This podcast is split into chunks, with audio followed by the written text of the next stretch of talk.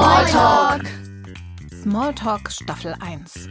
Tolles Buch, was wir schon immer mal über die Bibel rauskriegen wollten. In dieser Staffel haben wir das Reporterteam Henrik und Levi am Start. Die beiden sind elf Jahre alt, dicke Freunde, seit letztem Schuljahr auch Klassenkameraden und irgendwie sogar ein kleines bisschen miteinander verwandt, mütterlicherseits. Aber wie genau, das ist kompliziert. Henrik und Levi nehmen sich die Theologinnen und Theologen aus dem Bibletunes-Team mal zur Brust. Da studieren die jahrelang nur ein einziges Buch? Na, dann sollten die darüber aber auch echt Bescheid wissen. Die Fragen der Kids gehen heute an Jens Kaldewey und Detlef Kühlein. Jens Kaldewey hat direkt nach der Schule eine Ausbildung zum Krankenpfleger gemacht. Im Anschluss daran hat er Theologie studiert.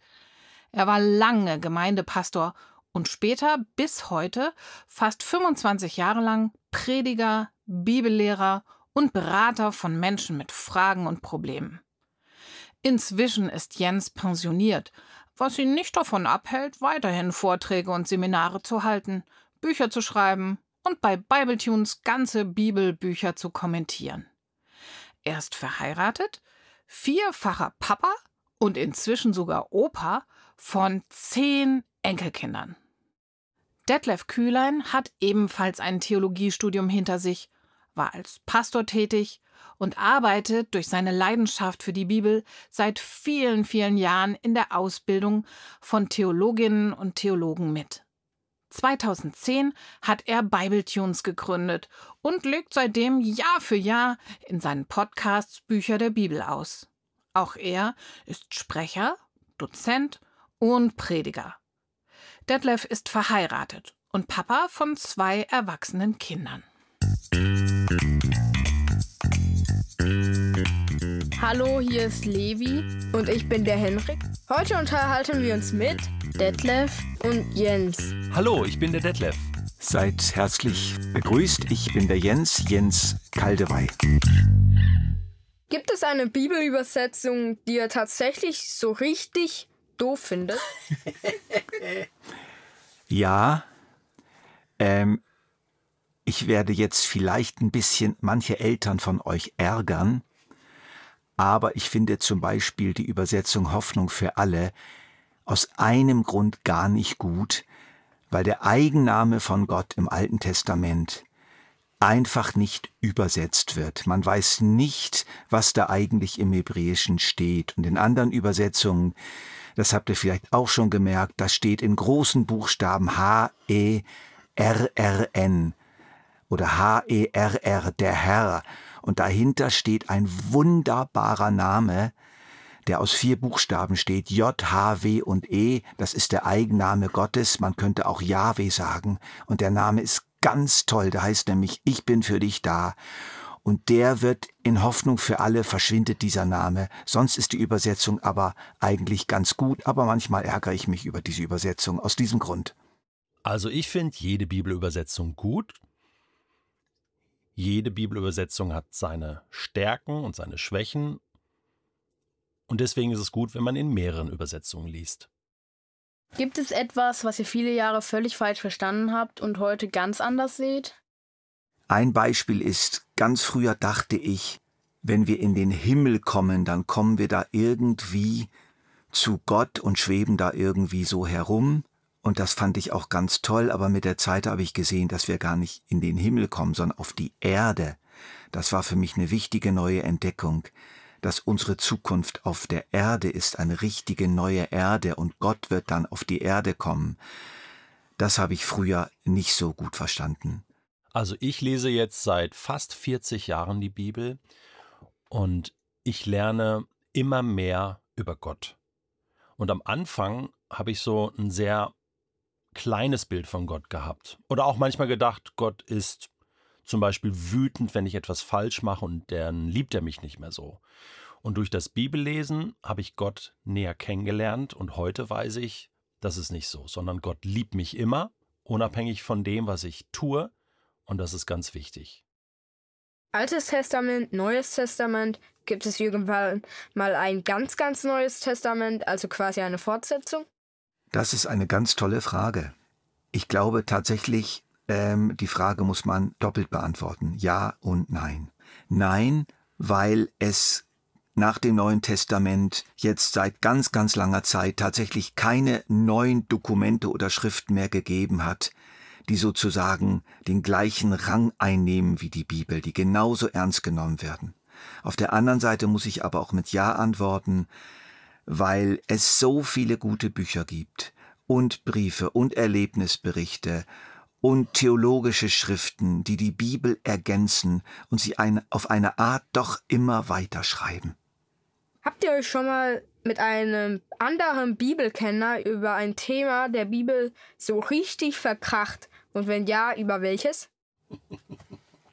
Ja, das war gerade letzte Woche. Ich habe mich zwar nicht mit jemand verkracht, aber mich mit jemand auseinandergesetzt. Und da ging es um die Stelle in dem zweiten Buch Mose, wo es heißt, dass der Engel des Herrn in Ägypten herumgegangen ist und jeden einzelnen Erstgeborenen erwürgt hat und getötet hat. Und über diese Stelle bin ich mal so richtig gestolpert, ist noch nicht so lange her. Und ähm, ich bin vorsichtiger damit geworden, dass das wirklich ganz genau so passiert ist. Und mein Freund, mit dem ich gesprochen habe, der hat eigentlich mehr oder weniger gesagt, das ist genauso passiert und Gott hat das gemacht und er hat die Ägypter bestraft. Und ich denke stärker als früher, dass das Menschen über Gott so gedacht haben und das aufgeschrieben haben und dass man vorsichtig sein muss, solche Bemerkungen, gerade wenn es um die Gewalt geht, die Gott anwendet, so allzu wörtlich zu nehmen. Ich kann mich daran erinnern, dass ich als junger Mensch sehr viel gestritten habe über verschiedene Themen in der Bibel. Und da habe ich mich oft verkracht. Und ich war sogar in einer Kirche, die sich mal geteilt hat, gespalten hat, ähm, weil sie sich so gestritten hat. Aber jetzt bin ich schon über 50 und schon ganz lange mit Gott unterwegs. Und jetzt streite ich mich nicht mehr so viel. Nicht, weil ich nicht eine klare Meinung habe, sondern weil ich irgendwie das andere auch stehen lassen kann, wenn jemand eine andere Meinung hat. Und ich glaube, das ist gut so. Wie viele Bibeln besitzt ihr ungefähr? Also da müsste ich jetzt mal nachdenken und nachzählen. Aber das sind vielleicht so, weil es ja verschiedene Übersetzungen sind, zehn oder so. Jens, wie ist das bei dir? Ich habe einige Bibeln in gedruckter Form und habe einige Bibeln in meinem Computer, die ich nicht gedruckt habe weil ich ja sehr viel auch mit meinem Tablet oder Smartphone oder Computer arbeite. Und da würde ich sagen, so insgesamt habe ich vielleicht so 20. Habt ihr tatsächlich alle schon mal genutzt oder stehen manche einfach nur zur Deko rum? oh, jetzt fühle ich mich ertappt. ja, das ist so. Ich glaube, äh, da stehen mindestens zwei, drei rum, wo ich noch nie oder ganz selten reingeguckt habe. Peinlich. Also ich glaube, ich habe tatsächlich alle schon benutzt. Es gibt manchmal so Situationen, da schlage ich eine Bibel nach der anderen auf, sechs, sieben, acht, neun Übersetzungen, ähm, aber eher selten, dass ich alle aufschlage, meistens so vier oder fünf. Findet ihr die Bibel nicht auch manchmal ein bisschen langweilig? Oh ja, es gibt so Stellen in der Bibel, die lese ich gar nicht gerne. Zum Beispiel diese ganzen Stammbäume und Register im Buch Chronik zum Beispiel. Ähm, viel im Alten Testament. Aber ich setze mich dann immer hin und sage, okay, Gott, irgendwie muss das einen Sinn haben, dass das da drin steht. Also dann überwinde ich mich und versuche es doch zu lesen und doch immer wieder etwas Neues zu entdecken. Also mir geht es auch so, es die Bibel ist oft langweilig und ich lese einfach, weil ich es richtig finde, so wie ich das Zähneputzen manchmal auch echt langweilig finde oder oder Körperpflege oder oder Training oder irgend so etwas. Ich weiß, es ist gut, deswegen mache ich es. Und dann geht es mir aber manchmal so, dass ich die Bibel langweilig finde und dann bete ich und lese den Text nochmal und finde ihn immer noch langweilig. Dann lese ich den Text nochmal und frage Gott nochmal ganz ernsthaft, hast du nicht doch irgendetwas in diesem Text, was wichtig für mich ist? Und dann erlebe ich tatsächlich immer wieder, dass plötzlich dieser Text nicht mehr langweilig ist. Ich bleibe irgendwo hängen und es wird spannend. Wer hat eigentlich entschieden, welche Bücher in die Bibel kommen und warum? Es hat niemand entschieden. Es gab nicht jemand, der das entschieden hat, sondern es hat sich einfach so ergeben. Das hat man einfach gemerkt dass immer mehr Christen die und die Bücher empfunden haben als Bücher, die besonders wichtig sind, die besonders viel Wahrheit enthalten, die besonders stark mit Gott zu tun haben. Man könnte es so sagen, die Bücher, die im Neuen Testament und im Alten Testament stehen, die haben sich wie durchgesetzt. Sie haben einfach immer wieder sozusagen die Mehrheit bekommen unter den Gläubigen. Sie hatten die meisten Fans. Und dann hat man irgendwann haben führende Theologen, Schriftgelehrten irgendwie gemerkt, diese Bücher sind am meisten anerkannt. Die sollten wir wirklich ganz bewusst auch benennen als heilige Schriften, aber das ist ein Prozess, der über lange Zeit gegangen ist und ziemlich kompliziert ist. Und dazu gehört auch, dass es manche Bücher gibt, die eben nicht in der Bibel zu finden sind. Zum Beispiel ein Thomas-Evangelium oder ein Petrus-Evangelium gibt es. Da war man sich nicht so genau sicher, oder Jens, ähm, dass die wirklich, wirklich echt sind und, und wirklich äh, von den jeweiligen Leuten geschrieben worden sind. Und deswegen hat man sie lieber rausgelassen, sind aber auch interessant zu lesen. Muss ich glauben, dass die Bibel ganz ohne Fehler ist, um gerettet zu sein? Nein, das musst du nicht. Grundsätzlich ist so, dass die Bibel von Menschen geschrieben worden ist für Menschen. Und in der Bibel finden sich sogar so manche Fehler. Es gibt da Rechenfehler oder auch so scheinbare Widersprüche. Ähm, das heißt aber nicht, dass Gott Fehler macht oder dass Gott fehlerhaft kommuniziert oder spricht. Und um gerettet zu werden, musst du nicht an die Fehlerlosigkeit der Bibel glauben, sondern allein, dass Jesus für dich gestorben ist und auferstanden ist und dir alle Schuld vergeben hat. Dann bist du gerettet. Und das steht ja auch so in der Bibel, ganz ohne Fehler. Jemand hat, so mal hat sogar mal gesagt, ich glaube nicht an die Bibel, ich glaube an Jesus. Und es ist wichtig, Jesus ist größer als die Bibel. Die Bibel ist ein Ausdruck von ihm. Gibt es eigentlich noch mehr Propheten als die, die in der Bibel stehen? Ja, es werden Propheten genannt, die nicht in der Bibel stehen, und es gab auch Prophetenschulen. Es gab einige Propheten, die jetzt keine Bücher geschrieben haben, aber die doch in Israel da waren und im Namen vom Gott Israels geweissagt haben. Kennt man als Theologe eigentlich die ganze Bibel auswendig? Jens schon. Nein. ähm, es gibt vielleicht ganz, ganz wenige, die das können. Aber äh, wir kennen sicher nicht die ganze Bibel auswendig. Aber eine ganze Reihe von Texten kennen wir schon auswendig. Also ich bin froh, wenn ich ungefähr weiß, was wo steht und dann auch finde, ohne jedes Mal googeln zu müssen. Das ist schon eine enorme Hilfe. Aber es ist schon krass. Äh, es wird mal berichtet, dass Jesus in der Wüste war und vom Teufel versucht wurde. Und dann hat er auswendig aus dem fünften Buch Mose äh, ein paar Verse zitieren können. Also Jesus ist da schon ein ganz großes Vorbild für mich, was das Auswendiglernen der Bibel angeht. Was habt ihr als alte Hasen in den letzten drei Jahren Neues über die Bibel gelernt? Also da kann ich mal anfangen. Ich bin in den letzten drei Jahren ganz viel in Israel gewesen und war dort mit meinem jüdischen Freund Asaf ganz viel unterwegs und er hat mir das Land gezeigt und mir vieles erklärt von der Bibel, was ich vorher nicht wusste und nicht so genau kannte. Manches war mir nur so halb bekannt. Und da konnte ich ganz viel über Israel und das Judentum und besonders das Alte Testament lernen. Ich habe in den letzten drei Jahren mehr und mehr gelernt, dass die Bibel eben auch ein sehr, sehr menschliches Buch ist eben kein fehlerfreies Buch, das vom Himmel gefallen ist, sondern es wurde von Menschen geschrieben und Menschen haben sich Gedanken gemacht über Gott. Und ich habe den Eindruck, ich nehme die Bibel nicht mehr so wörtlich wie früher, besonders was das Alte Testament angeht, und ich nehme sie doch ernster. Ich versuche sie mehr zu verstehen als Schriften, die von Menschen einer bestimmten Zeit und in einer bestimmten Kultur, die ganz anders war als wir, äh, geschrieben wurde und dass man das auch berücksichtigen muss, wenn man die Bibel erforscht. Ist die Bibel echt euer Lieblingsbuch? ich würde sagen, immer wieder mal, manchmal auch nicht. Das Coole aber an der Bibel ist, sie bleibt ja immer gleich.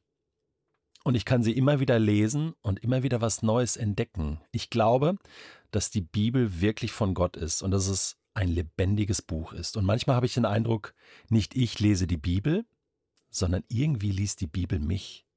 Ich würde klar sagen, dass die Bibel mein Lieblingsbuch ist in dem Sinne, dass die Bibel für mich das wichtigste Buch ist und das Buch, was ich täglich lese. Es gibt einfach kein anderes Buch, was ich täglich lese. Die Bibel lese ich täglich. Aber manchmal spüre ich so, oh, jetzt würde ich furchtbar gern wieder meinen Krimi weiterlesen, weil der einfach jetzt mal gerade spannender ist und man nicht so viel nachdenken muss beim Krimi-Lesen. Insofern ist zwischendurch ein Kriminalroman mein Lieblingsbuch. Aber insgesamt ist die Bibel klar mein Lieblingsbuch. Warum haben sich eigentlich aus ein und demselben Buch so viele verschiedene Kirchen entwickelt? Steht doch in jedem Buch dasselbe drin. Weil die Bibel das eine ist. Das Verständnis der Bibel ist das andere. Es gibt einfach verschiedene Möglichkeiten, die Bibel zu verstehen, und dann sind die Menschen verschieden, die Situationen, in denen die Menschen sind, sind ganz verschieden und so lesen tatsächlich viele verschiedene Menschen, Völker die Bibel immer ein bisschen anders. Und dazu kommt noch, dass der Mensch einfach auch ein Sünder ist und dazu neigt, sich zu streiten, sich abzugrenzen und die eigene Meinung für die richtige Meinung zu vertreten. Und das führt einfach dazu, dass es immer wieder diese Verschiedenheiten gibt. Ich glaube, dass Gott ein ganz großes Herz haben muss, um das auszuhalten, dass es so unterschiedliche Meinungen über ihn gibt und so unterschiedliche Kirchen. Aber ich glaube, dass er wirklich so ein großes Herz hat und das kann. Und ich glaube auch, dass wir später mal, wenn wir alle bei Gott sind, sehen werden, dass die Unterschiede doch nicht so groß waren. Gibt es etwas, was man in der Bibel nur verstehen kann, wenn man Theologie studiert hat? Ja, ich glaube, es gibt viele Einzelheiten, die man wirklich nur versteht, wenn man Theologie studiert hat. Aber das Wesentliche, das Wichtige, kann jeder verstehen. Es ist ja wie bei anderen Berufen auch. Als Theologe hat man so ein Handwerkszeug, also so einen Werkzeugkoffer und kann dadurch manchmal etwas schneller zu genaueren Ergebnissen kommen. Aber es ist auch als Laie möglich, zum Beispiel über das Internet oder durch gute Bücher zu den gleichen Ergebnissen zu kommen. Gibt es ein Buch in der Bibel, was ihr gerne einfach rauswerfen würdet? Das ist auch eine gute Frage. Nein, also ich würde kein Buch rauswerfen, aber es gibt schon so manche Texte und Passagen, die mich ärgern und wo ich manchmal denke, oh nein, Gott, warum hast du zugelassen, dass das in der Bibel steht? Äh, das löst so viel Streit aus, so viel Widerspruch, so viel Nachdenken. Ich finde zum Beispiel diese Geschichte, wo Gott dem Josua befiehlt, ähm, ganze Völker in Kanaan auszurotten, zu töten, ähm, finde ich echt schwierig. Und ja, und trotzdem steht es in der Bibel und ich muss mich damit auseinandersetzen.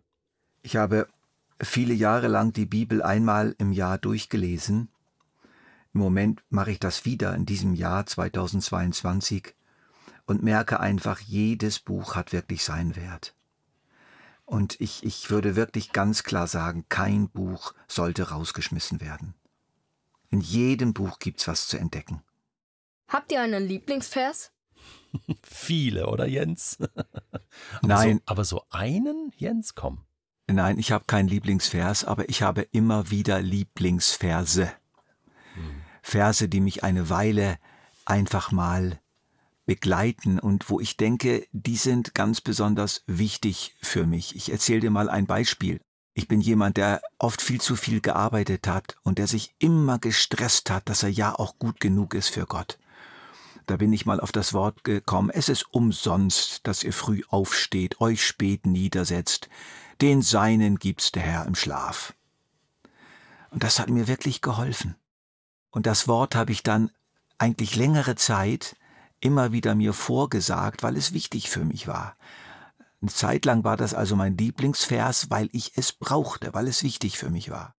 Also für mich ist zumindest ein toller, großer Lieblingsvers Johannes 3, Vers 16, weil da drückt sich alles aus, was ich glaube, dass Gott diese Welt so sehr liebt, dass er seinen Sohn geschickt hat, gegeben hat, damit alle, die an Jesus glauben, nicht verloren gehen, sondern ewiges Leben haben. Dann möchte ich aber doch auch noch einen Vers nennen, der mir immer und immer wieder lieb ist. Und das ist der Vers, siehe, ich mache alles neu. Das ist für mich ganz wichtig. Das ist wird, dass die Zeit kommt, wo Gott alles restlos neu machen wird. Herzlichen Dank an Henrik und Levi, unsere Reporterkinder, und natürlich auch an unsere Theologen Jens und Detlef.